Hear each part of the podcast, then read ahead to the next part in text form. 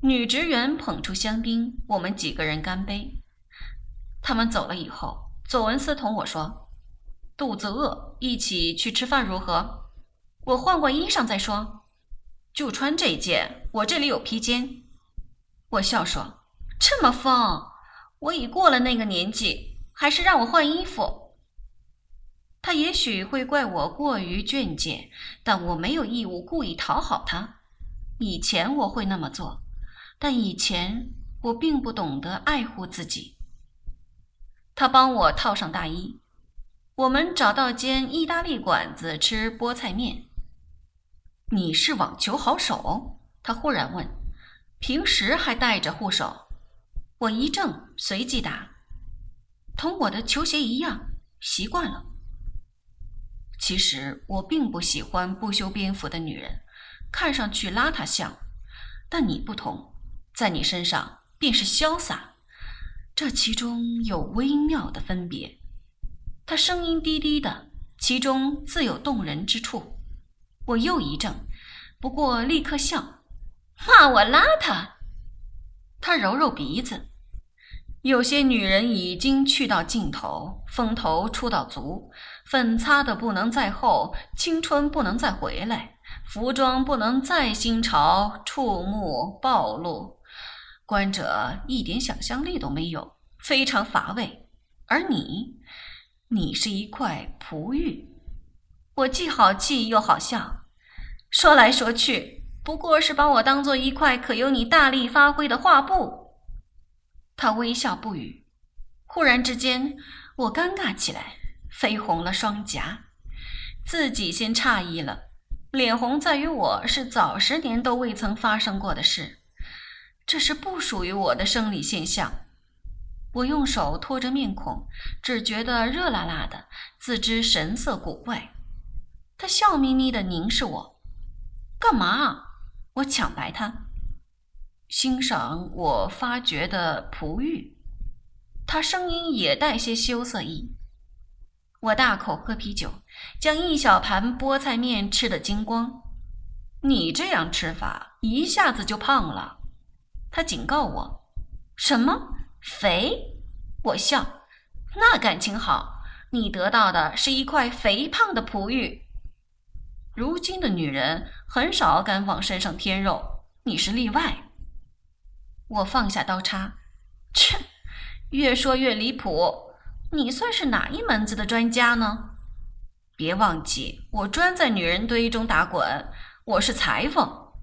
哼，真正的意外。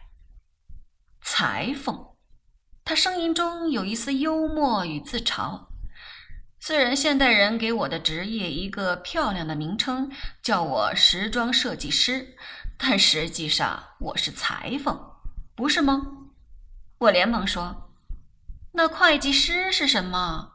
不外是账房先生。”他哈哈笑起来：“账房小姐。”人肯给你一个漂亮的名目，你就接受，何必苦苦追究真相？说穿了，哪里有什么好听的话？他听完这话，沉吟许久，不想。我这才觉得自己说过火了，怎么动不动搬人生大道理出来？连忙说道：“晚了，要走了，我送你回去。”好。那天回到家里，我真觉得自己找到一个谈得来的朋友，生活正常了，牢骚少许多。母亲问：“不想再搬出去？”父亲不以为然。好容易他不提，你又来提醒他。基娜埋怨，在不毛之地做工都那么有痛，真服你。中环都被你们天之娇女霸占去，我不如往土瓜湾跑。你打算一件衣服走天涯？基娜说，不必再买新的。我说，买了也不会穿，懒得换花样。现在不流行嬉皮士了。他瞪大眼睛，你毁污我！我诅咒他。你说我脏，我可是天天洗头沐浴呢，来得个注意个人卫生。那你想做什么？做我自己。你现在有男朋友了，总得打扮一下吧？他不服。男朋友？谁？啊，当然不必买衣服。他挤眉弄眼，还怕没人把最时尚的衣服送上门来？我这才醒悟过来，他指的是什么人，淡笑不语。事实不是他想的那样。事实，我与左之间有点似兄弟姐妹。大城市内的男女关系一向快如闪电，来无踪，去无影，反而是友情来的长久。此刻，我需要朋友多过需要情人，而情人真是要多少有多少。很高兴你终于可以从头开始，吉娜说。她这么一说，又提醒我。吉娜口中不语，手却转动另一只手上戴着的护腕。多多享受。我抬头看吉娜。在这个城市里，是否每人都知道每个人的事？你害怕？吉娜问。那已是多年前的事了。我低头。我并不怕，我只觉得累。他担心。那还不如不回来的好。我以为你早忘记了。别人不忘记不要紧。只要紧，你自己忘记。谁说不是？我说，我也以为可以忘记。有什么风声？吉娜问。那日，我仿佛看见他。吉娜笑。人海茫茫，哪里有这么巧？真的，我苍白地说。我吓得什么似的，如惊弓之鸟。一朝被蛇咬，终身怕绳索。吉娜不便发表意见，静静的听。我的反应如此强烈，才吓怕自己。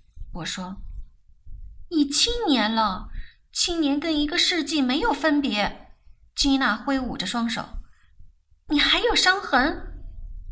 我深深吐出一口气。